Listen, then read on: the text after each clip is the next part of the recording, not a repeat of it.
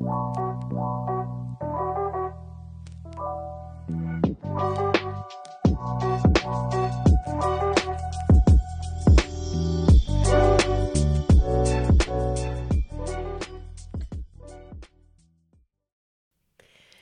à 11 Touches, votre podcast préféré en matière d'éducation sur les thérapies corporelles en présence de vos deux co-animatrices adorées, Kat et Christina.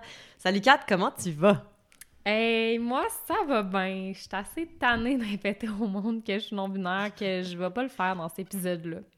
Euh, sinon, ça va. Je viens de, lire mon avenir dans les feuilles de mon vieux thé à la menthe, puis ça m'annonçait que j'allais avoir un avenir riche et dans l'abondance. Donc, euh, si jamais il y a un mécène ou un sugar daddy qui m'écoute, n'hésitez pas à m'envoyer un email. Super. Écoutez l'appel, entendez l'appel.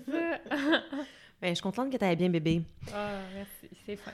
De mon côté, je vais bien. Euh, j'ai fait de l'insomnie hier et dans mes moments de réflexion interminables, j'ai décidé d'appeler mon démon intérieur compote. Ben voyons donc. Tu as-tu trouvé une saveur en plus? Je, en fait, instinctivement, je la visualise un peu rosée. Je pense une compote de pommes. Plus compote de pommes, ouais. Bon ben...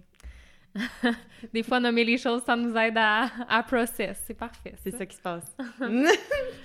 Donc euh, aujourd'hui, pour ce dernier épisode de la saison, on a décidé de clore avec euh, un bon épisode de Q&A, questions et réponses en bon français. Mm-hmm. Avant de poursuivre, euh, on a quelques remerciements à faire. on va commencer par nos deux mômes du podcast de Deux Fifs le matin.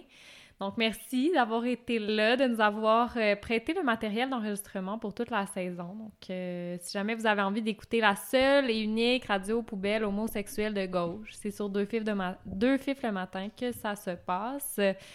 Euh, aussi, merci vraiment à Alter un organisme qui œuvre en éducation à la sexualité auprès des jeunes LGBTQIA2+ et qui ont un volet euh, neurodiversité. C'est un organisme pour lequel j'ai déjà travaillé. Et le PIAMP, euh, organisme qui accompagne les jeunes euh, qui échangent des services sexuels. Ces deux organismes qui partagent les mêmes locaux nous ont permis d'enregistrer nos épisodes dans leurs précieux espaces. Donc, merci. On vous invite aussi là, à visiter leur site web ou réseaux sociaux. Les infos vont être dans les notes de l'épisode. On aimerait également remercier Clémence Desjardins-Mété pour le logo du podcast.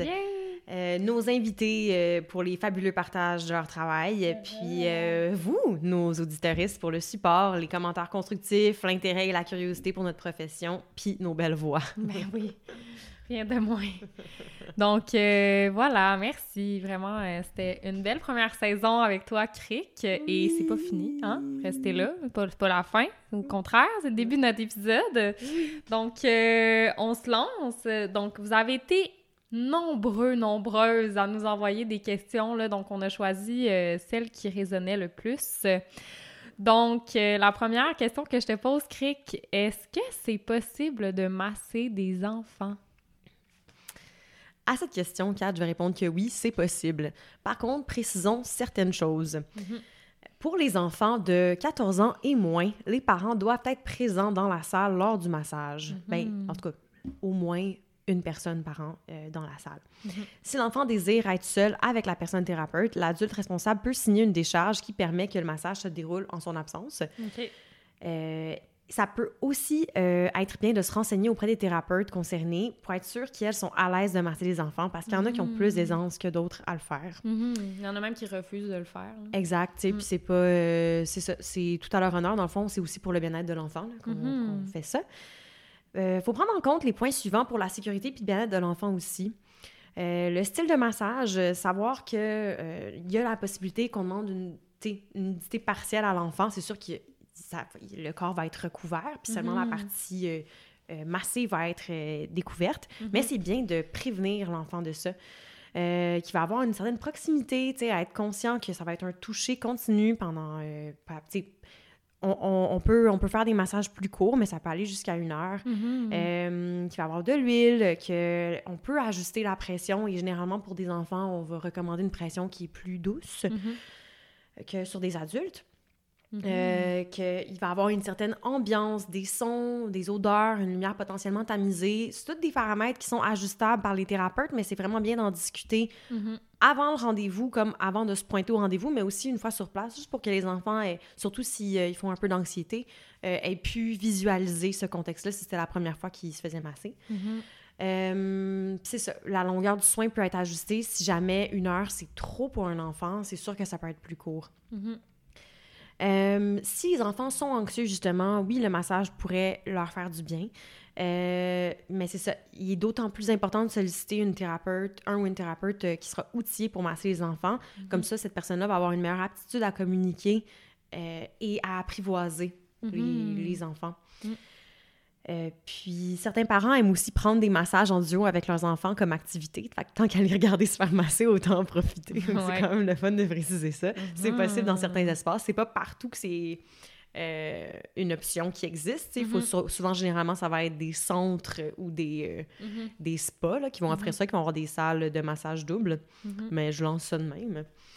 Puis, euh, c'est ça, les bienfaits vont être similaires à ceux des adultes. Fait que détente, meilleur sommeil, peut potentiellement une meilleure concentration aussi euh, quand, on parle de contexte euh, scolaire. Ouais. C'est ça, man. Ben oui, puis euh, prochaine question. Oui. Masso et assurance. Comment ça fonctionne? Peux-tu nous aider à y voir plus clair, Cric? Je vais essayer. Je vais essayer. Donc, les compagnies d'assurance, généralement, vont choisir si elles remboursent les reçus de massothérapie selon l'association ou la fédération dont les thérapeutes font partie et ou euh, le nombre d'heures de formation des massothérapeutes. Mhm. Notons euh, qu'il y a deux compagnies qui ont des critères de sélection un petit peu plus stricts Ouais. au Québec. Mhm. On va parler de la Canada Vie et de la Croix-Bleue Médavie, qui est différente de la Croix-Bleue tout court. Mhm. Euh, ces compagnies-là acceptent seulement les reçus des thérapeutes qui ont 1000 heures de formation et plus. Mhm. La Canada Vie, l'objectif derrière ces restrictions-là qui sont récentes, euh, c'est en fait euh, de standardiser les critères d'admission à travers le Canada Mhm. euh, pour les thérapeutes, parce que la Ouais. Canada Vie est une compagnie canadienne d'assurance. Mhm. Dans d'autres provinces du Canada, il est nécessaire pour être thérapeute d'avoir un minimum de 2200 heures de formation pour exercer la profession. Mhm. Alors qu'au Québec, il n'y a juste aucun critère euh, pour, euh, pour s'afficher comme étant massothérapeute. Fait que c'est un peu à titre justement d'uniformisation euh, et de standard. En fait, d'assurer la qualité des services des thérapeutes qui a eu ces restrictions-là euh, Mhm. récemment. Puis c'est ça, en fait, comme il n'y a pas de de, comme la réalité au Québec est différente de celle du reste du Canada, Mhm. la compagnie d'assurance a quand même pris en considération le fait que, ben c'est ça, on, on a- on était ailleurs comparativement à d'autres provinces. Mhm. Fait que pour, pour resserrer la vis, mais pas non plus euh, nous mettre trop de bâtons dans les roues, euh, Mhm. ils, ont, ils ont- ils ont mis le barème à, à en fait, la limite minimum à 1000 heures. Mhm. Fait que c'est ça, depuis le 1er avril euh, 2021, là, ça c'est pour les personnes qui sont avec la Canada Vie, mais qui sont peut-être pas au courant de ça. Je pense que c'est important de, Mhm. de connaître ça pour Mhm. pas avoir de mauvaises, ben, entre guillemets, une mauvaise surprise arriver chez votre masso qui peut pas euh, vous signer un reçu, reçu, euh, ouais. qui va être remboursé. Là. Mhm. Euh, donc, de ça, depuis le 1er avril 2021, il faut avoir un minimum de 1000 heures de formation euh, professionnelle en massothérapie. Euh, il faut euh, effectuer de la formation continue à raison de 25 heures par période de 3 ans. Puis, il faut être membre d'une association reconnue par l'assureur. Mhm. Donc, à vérifier avant de vous pointer chez votre masso. Mhm. Par contre, la Canada Vie a aussi accepté les thérapeutes qui ont bénéficié d'une clause grand-père. Les thérapeutes qui avaient euh, émis un reçu ayant été acceptés avant le 1er avril 2021 sont exemptés du Mhm. nouveau règlement et n'ont pas besoin d'avoir 1000 heures de formation et plus euh, pour euh, être remboursés par la compagnie.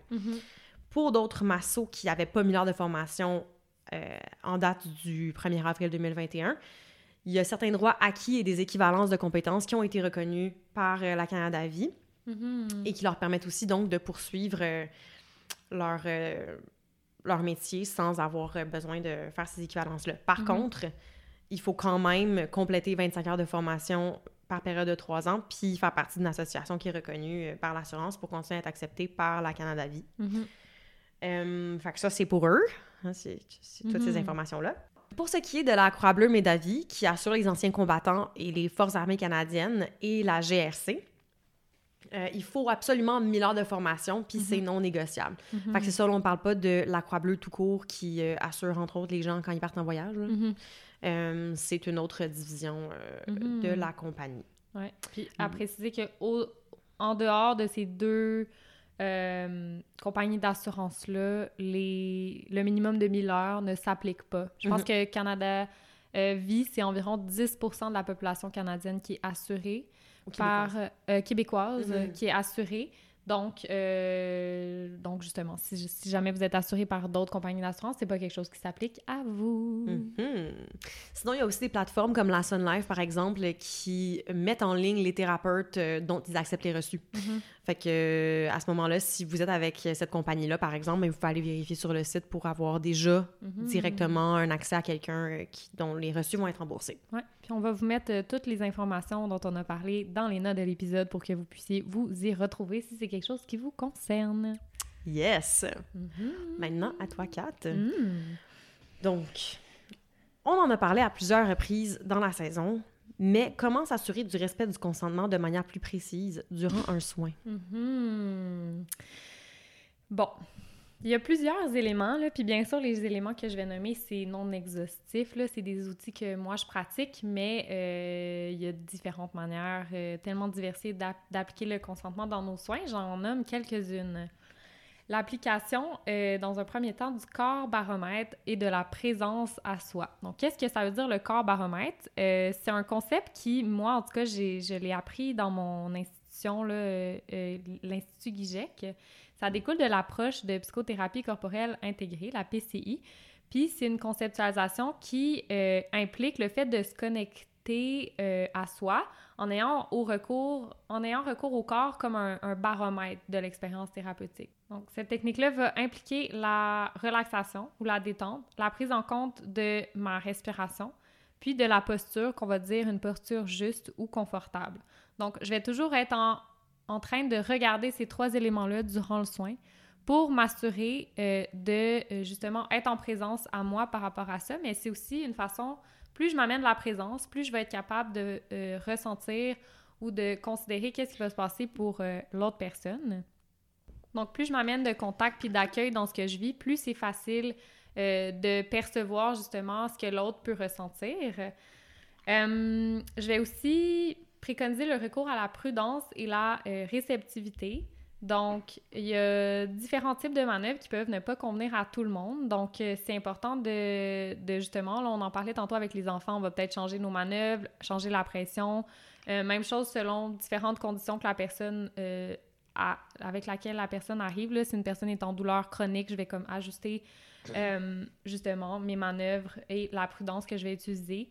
Euh, je peux aussi vraiment être à l'écoute de ce que de ce que la personne euh, m'indique dans le non-verbal. Fait ça peut être le froncement de sourcils, la crispation du visage, le, changement drastique de la respiration, une, rans- une transpiration subite. Donc, euh, plein d'éléments qui peuvent nous indiquer justement comment la personne se sent. Puis le fait d'être à l'écoute de ça, ça permet de justement toujours revalider le consentement en, en cours de soins. Il y a aussi la communication. Bien, pour moi, c'est une des meilleures façons de s'assurer du consentement d'une personne. Euh, que ce soit avant, pendant ou euh, après le soin. Fait que, de manière préventive, on peut euh, justement demander à la personne, par exemple, est-ce qu'il y a des endroits sur son corps où la personne ne veut pas être touchée? Est-ce qu'il y a des manœuvres, par exemple, des ébranlements ou le fait de se positionner derrière ou quoi que ce soit qui peut être dérangeant ou qui peut trigger la personne? Est-ce que pendant le soin, je peux demander si ma pression est suffisante, s'il y, il y a- il y a un besoin d'ajustement? Euh, je peux aussi proposer des coussins, euh, des couvertures pour m'assurer du confort. Euh, Puis, ça peut être intéressant aussi de demander un feedback à la fin là, pour laisser la possibilité à la personne de s'exprimer a posteriori parce que des fois, sur le coup, c'est difficile de concevoir qu'est-ce qu'on aime, qu'est-ce qu'on aime moins. Mais le fait d'avoir euh, un espace pour en parler à la fin, là, ça peut être vraiment euh, im- important. Euh, J'utilise aussi un safe word, là, j'en ai déjà parlé, mais pour moi, euh, l'utilisation euh, d'un safe word qui détermine une limite est importante. Donc, souvent, moi, je vais utiliser stop, arrête, trop, assez, ralenti, wow ou autre. Donc, je laisse la personne choisir son mot. Puis, ça peut aussi être un code de couleur, vert, jaune, rouge, qui peut être envisagé. Euh, puis pour moi, le fait de poser une limite euh, par le biais de ce système-là qui va être préalablement établi avec la personne, ben ça lui permet de reprendre un certain pouvoir dans le soin, de se respecter, euh, puis d'apprendre à mettre des limites dans un cadre qui va être sécuritaire. Puis par la suite, j'ai l'impression que ça peut se manifester dans d'autres parts de sa vie. Là, fait que ça commence sur le futon ou sur une table de massage, mais par la suite, ça peut peut-être aider à, la personne à moduler le fait de mettre ses limites dans sa vie de manière générale. Puis pour moi, lorsque la personne dit stop ou assez, arrête ou wow, c'est juste une manière de me réajuster puis de rester dans quelque chose qui va être confortable, qui va respecter ses limites. Euh, puis pour moi, le safe word, il peut être utilisé autant de fois que nécessaire durant le soin, à n'importe quel moment, puis il peut être utilisé pour différentes raisons. Ça peut être une pression qui est trop forte, une mobilisation qui va trop loin. Ça peut être finalement un endroit que je touche dans son corps, que la personne a changé d'idée, qu'elle n'est plus d'onde. Euh, ça peut être euh, justement une manœuvre que j'ai choisie qui fonctionne pas, un appui qui est, inconfortable. Donc vraiment, il y a plein de manières de, de poser cette limite-là. Puis, euh, donc ça, c'est un peu toutes les, les, choses que j'utilise de, de, manière plus ou moins constante dans le soin.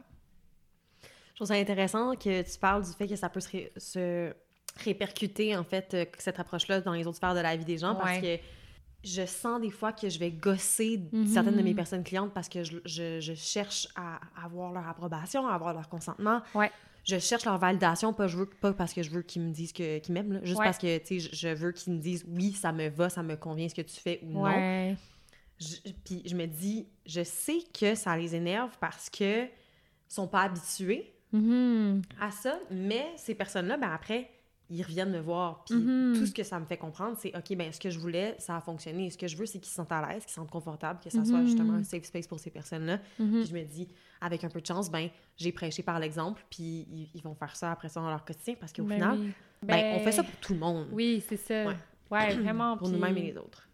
J'ai envie aussi d'ajouter le rythme euh, parce que des fois, tu sais, il y a des personnes qui ont un rythme très rapide dans leurs soins, puis plus on fait des manipulations rapides, moins la personne a le temps de ressentir, moins donc la personne a le temps de poser une limite. Fait que ça peut être intéressant, justement, des fois de ralentir ou en tout cas de varier avec les rythmes qu'on utilise en tant que, que thérapeute là, pour laisser le temps à la personne de dire son stop ou de réaliser que c'est une limite parce que des fois, si la manipulation va tellement vite, il n'y a même pas possibilité de voir que la limite est dépassée. tu mm-hmm. Et ça, c'est une autre façon pour moi aussi de, de moduler euh, et de m'assurer du consentement durant tout le soin, c'est d'avoir un rythme qui est quand même euh, assez lent.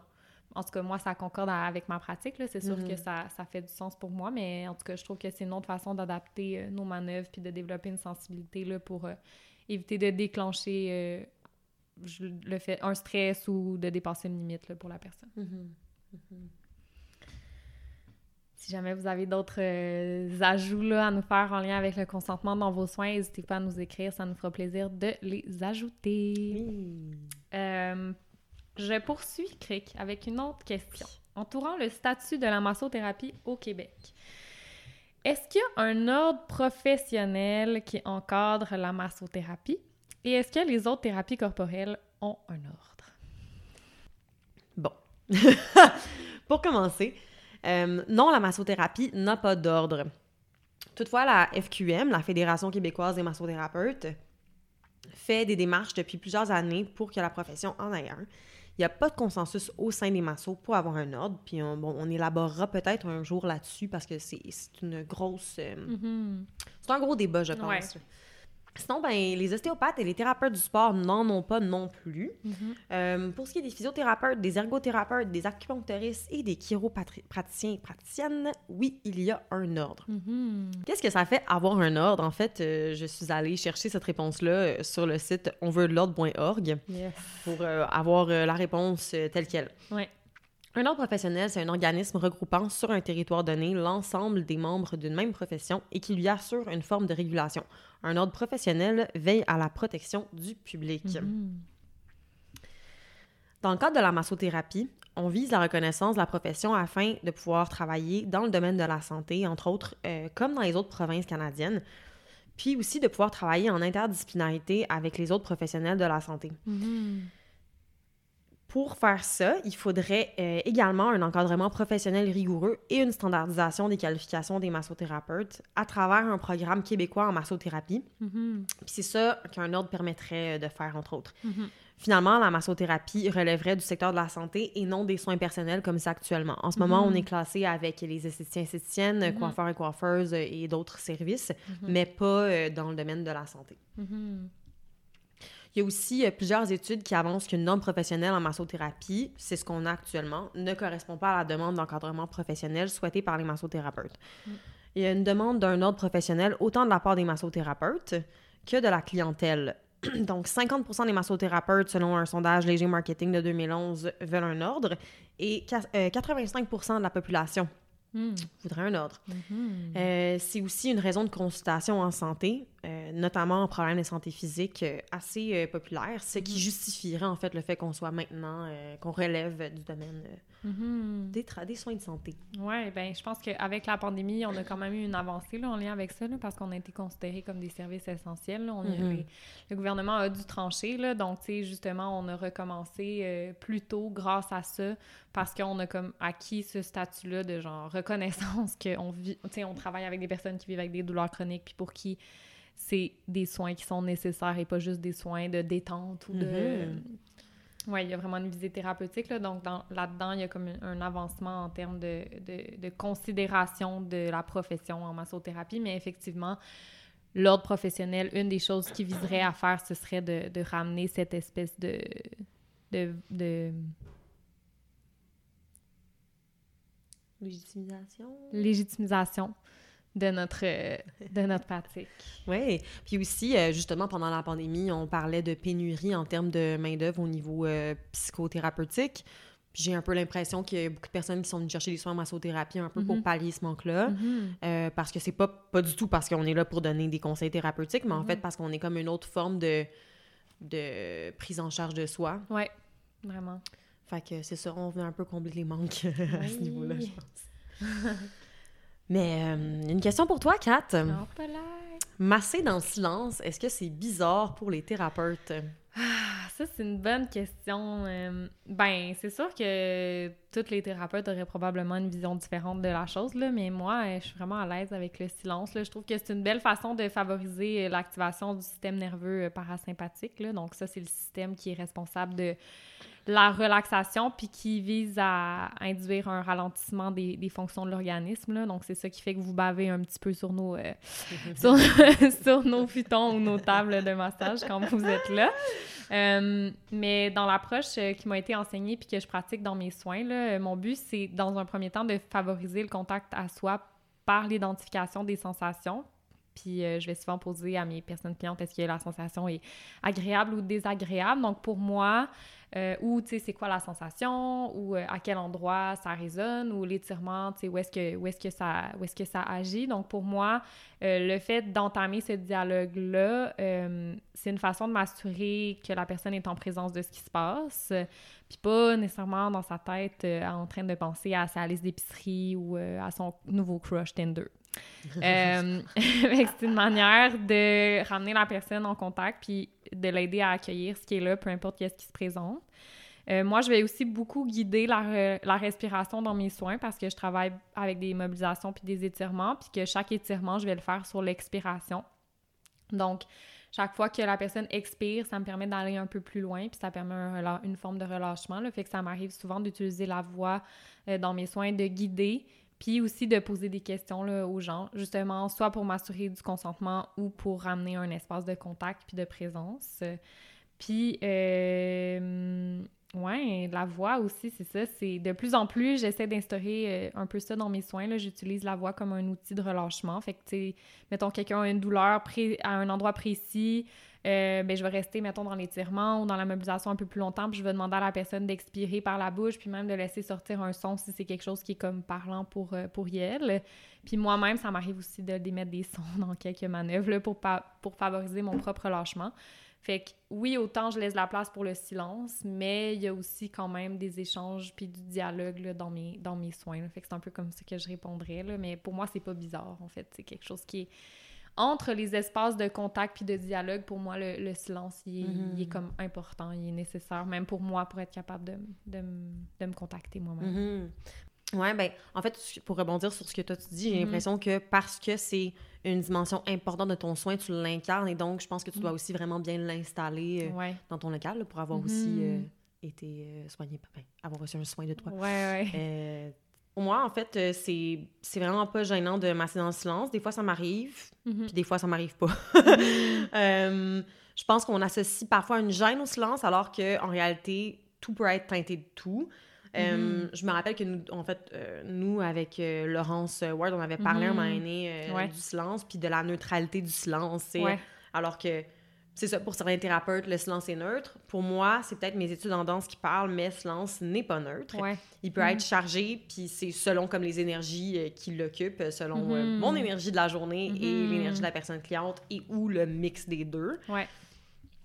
Euh, puis la musique non plus, en fait, c'est pas neutre. Puis c'est pourquoi Mhm. j'ai tendance à demander les choix musicaux de mes personnes clientes ou encore si elles préfèrent le silence. Là.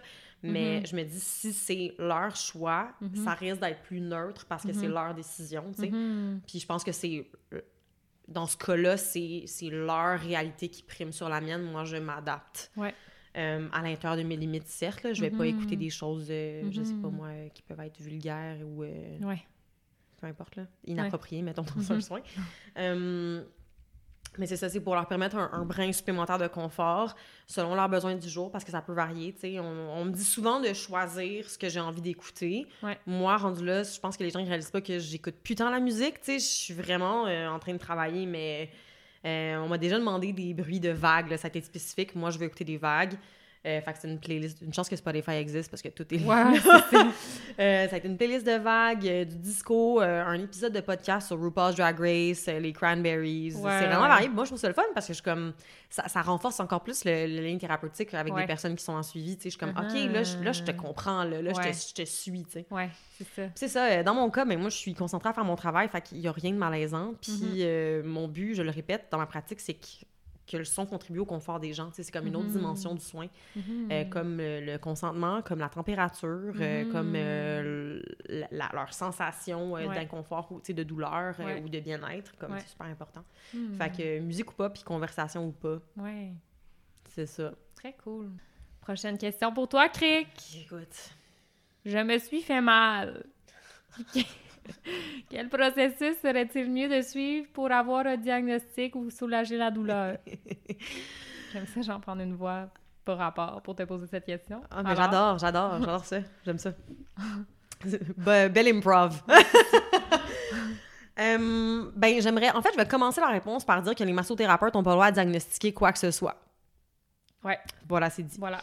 Mettons que tu t'es fait mal, donc il y a eu un Mhm. accident, il y a un événement qui a enclenché une douleur. Mhm. Si on ne parle pas de plaie ouverte, d'inflammation turbo sévère où c'est rouge, bleu, mauve, euh, Mhm. enflé, euh, que liable, ou euh, de crise aiguë style je vais aux urgences, ça va de soi.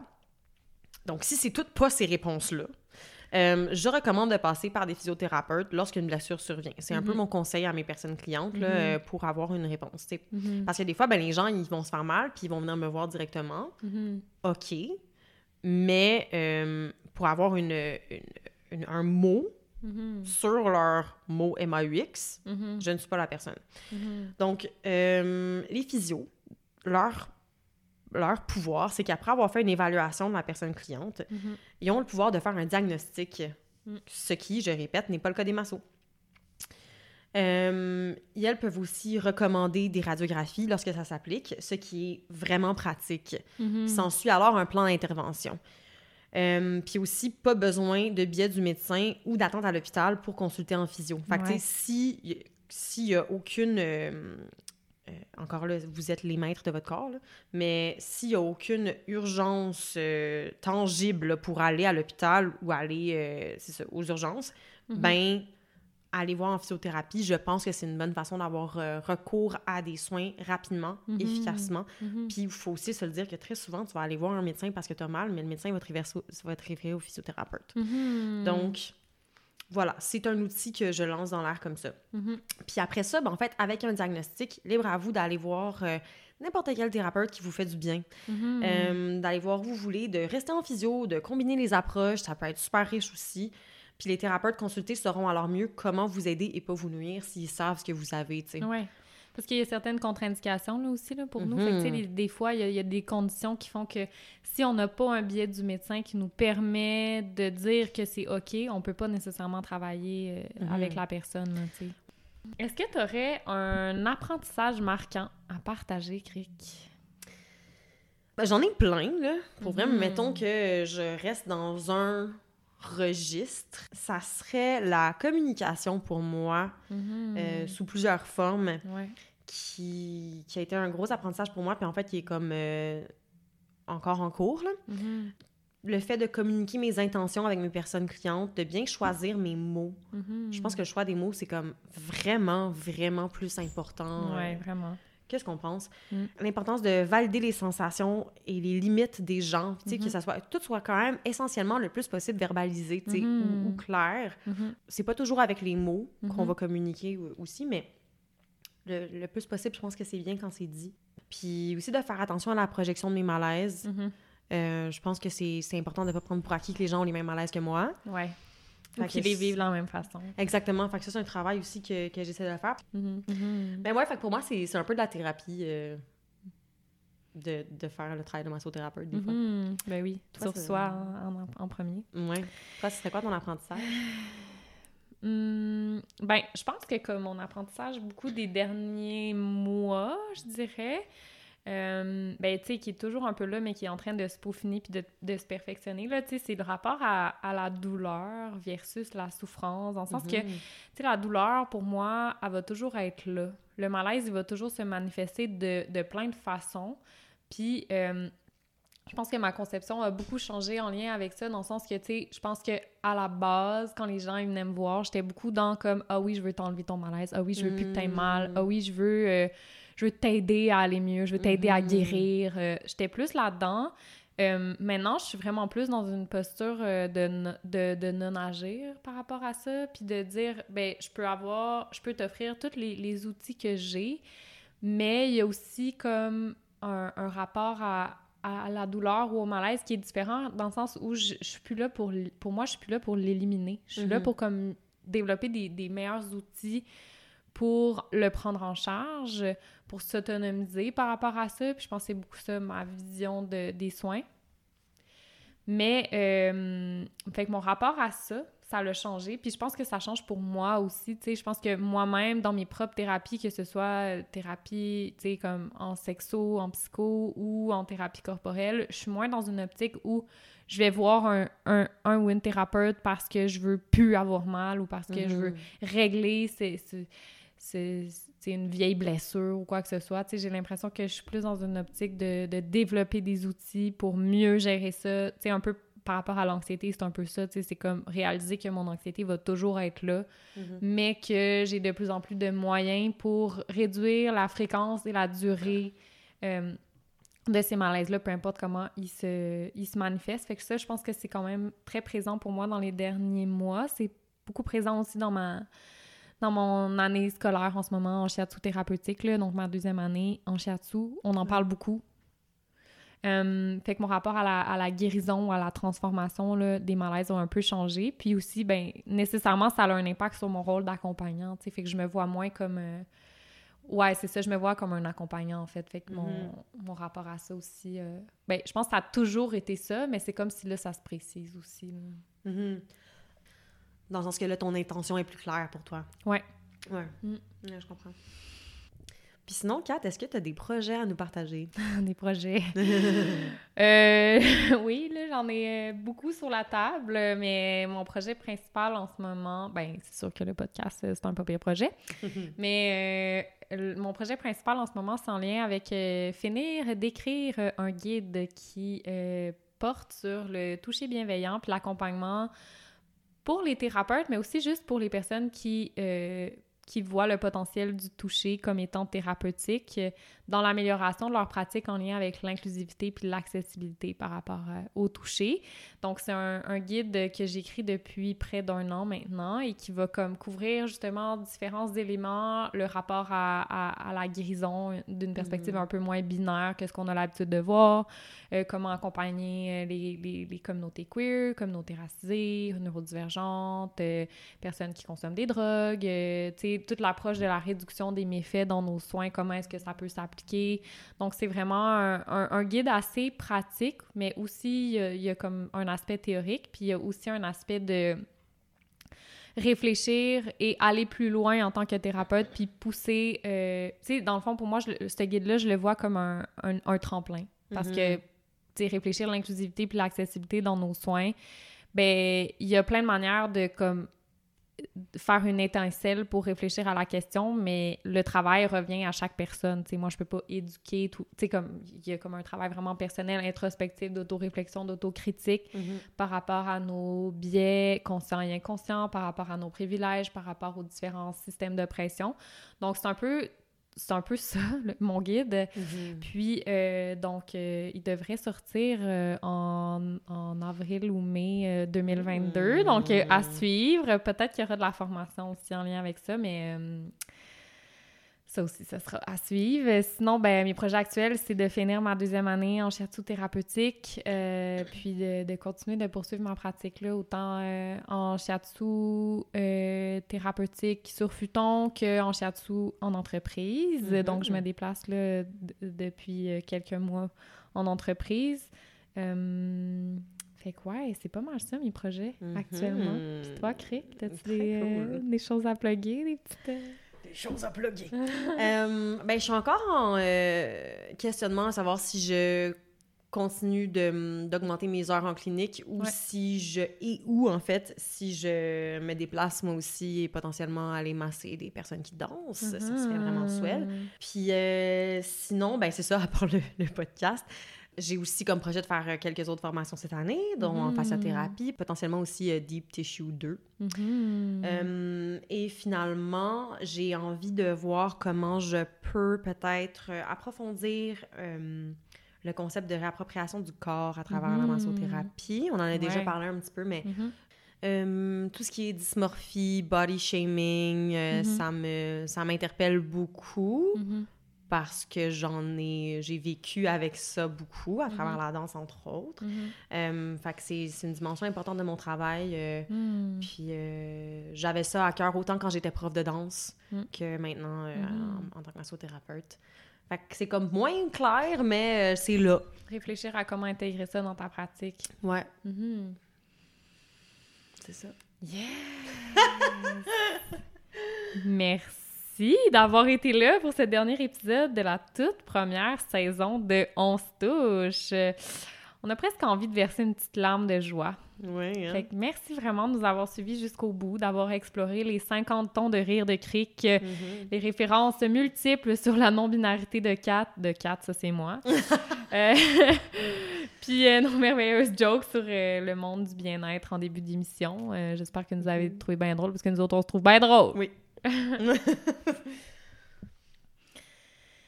N'hésitez pas à nous mettre 5 étoiles partout sur toutes les plateformes et à nous suivre sur les réseaux sociaux en tapant On se touche. Commentez, likez, sharez-nous partout. Puis plus loin encore, on dira jamais assez l'importance de ça. hein. Euh, on vous rappelle qu'on fait ça gratuitement. Donc euh, vos likes et vos commentaires sont notre paye. Oui. Euh, si vous avez aimé l'épisode, n'hésitez pas à le partager à votre best, à votre ma tante cool ou donc vos thérapeutes manuels préférés. On vous invite à nous écrire si vous souhaitez discuter des choses qu'on a abordées ou de partager vos réflexions. Ça nous fait toujours plaisir de vous entendre. Hey, on vous dit à bientôt, la gang! Euh, bientôt! Prenez soin de vous, puis euh, oubliez-nous pas. Ennuyez-vous pas trop de nous autres. Écoutez-nous sur repeat si jamais ça arrive. Oui. Le soir quand vous dormez. Prenez soin! Bye.